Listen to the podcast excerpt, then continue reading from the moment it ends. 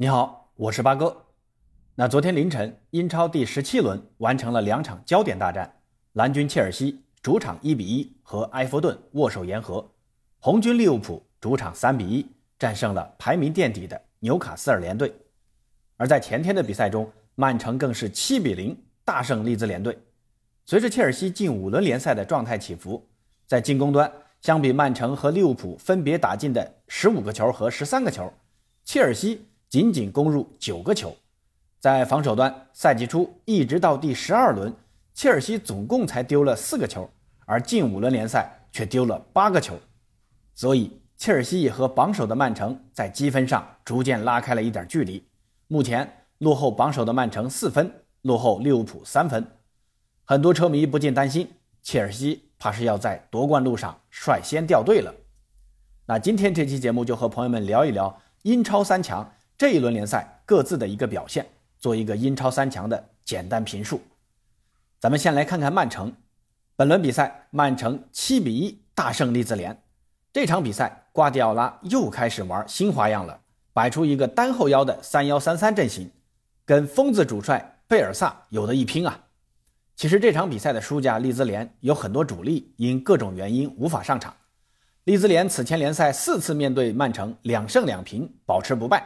可以说打曼城很有一套啊，可瓜迪奥拉的怪阵实在诡异，从四后卫改打三中卫。由于坎塞洛的红牌停赛，派上了斯通斯、鲁本迪亚斯、拉博尔特搭档后防，而且后腰位置只放了罗德里一个人，把所有重心放在了前场。前场攻击群囤积了六个人，论疯狂程度，瓜帅这一场比疯子贝尔萨还要疯狂。如此头重脚轻的配置，硬是打出了三十一脚射门，而只让对手射门六次的疯狂数据。而且前场这六个人有四个人都参与了进球。德布劳内作为中场就打进了两个球，三个前锋马赫雷斯、格拉利什和福登一人一个，另外两个则是由后卫打进的。瓜帅的无锋阵现在是越发的娴熟了。曼城现在队里是个人都能进球，而且后防还稳如老狗。联赛接近半程结束，才丢了九个球。下一轮就是对阵纽卡斯尔联队，估计又是一场大胜。这半程冠军怕是没跑了。而且最近的十二年的半程冠军有十一次最终都拿到了英超冠军。更恐怖的是，东窗转会马上开了，听说曼城要买哈兰德或者弗拉霍维奇，只要拿下其中一人，这阵容最薄弱的一环就将得到补充。那这个赛季的英超冠军，谁还敢觊觎呢？那再说说利物浦，本轮联赛红军三比一战胜喜鹊纽卡斯尔联队。由于队内的范戴克、法比尼奥等感染新冠，缺席了本场比赛。但就是如此，利物浦还是迎来了三比一的大胜，收获联赛八连胜的同时，也成为英格兰第一支在顶级联赛获得两千场胜利的球队。而且萨拉赫又又又进球了。这已经是萨拉赫在前十七轮联赛进的第十五个球了。这场比赛，利物浦在先丢一球的情况下，在第二十一分钟和第二十五分钟连续两个补射反超比分，并在八十九分钟由阿诺德的惊天世界波锁定胜局。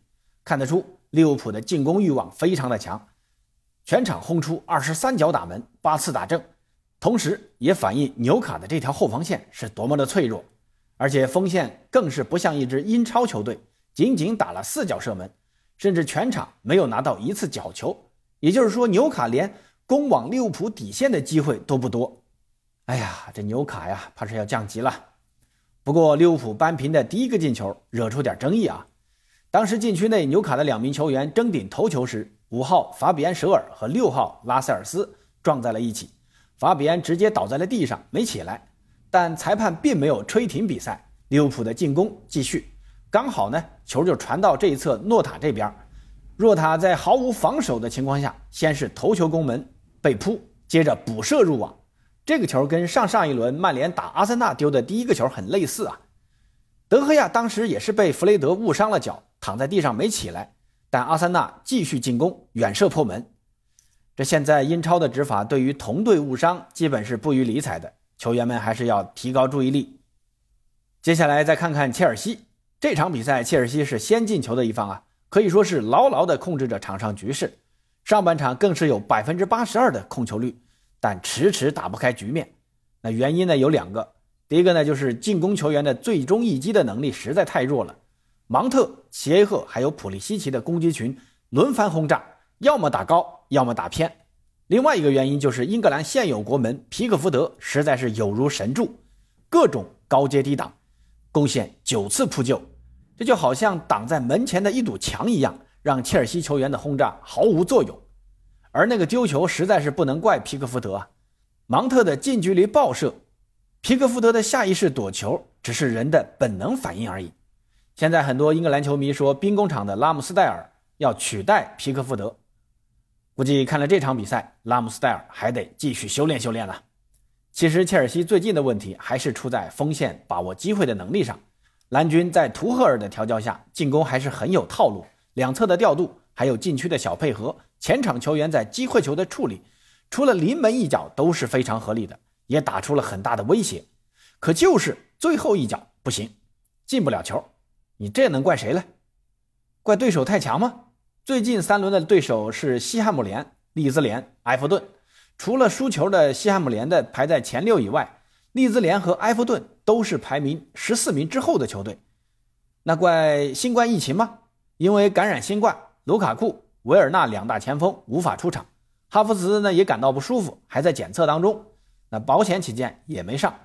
但利物浦同样也有几名关键球员因疫情没上，人家为啥能赢呢？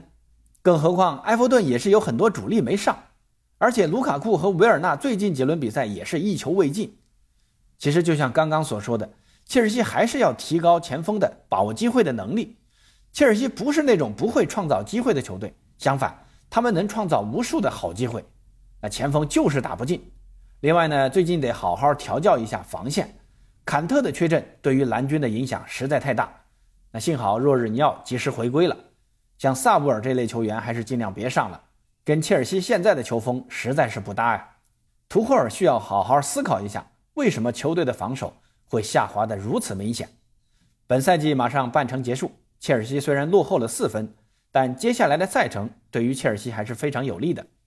一月份之前的几场比赛全是对阵中下游球队，算是个抢分的好机会。利物浦接下来要面临非洲杯的影响，状态很有可能会有起伏。只要能紧咬住曼城，在联赛后段，蓝军还是有一定机会的。好，关于本轮英超三强的一个表现，就先聊到这儿。有什么想说的，欢迎在评论区留言。咱们下期见。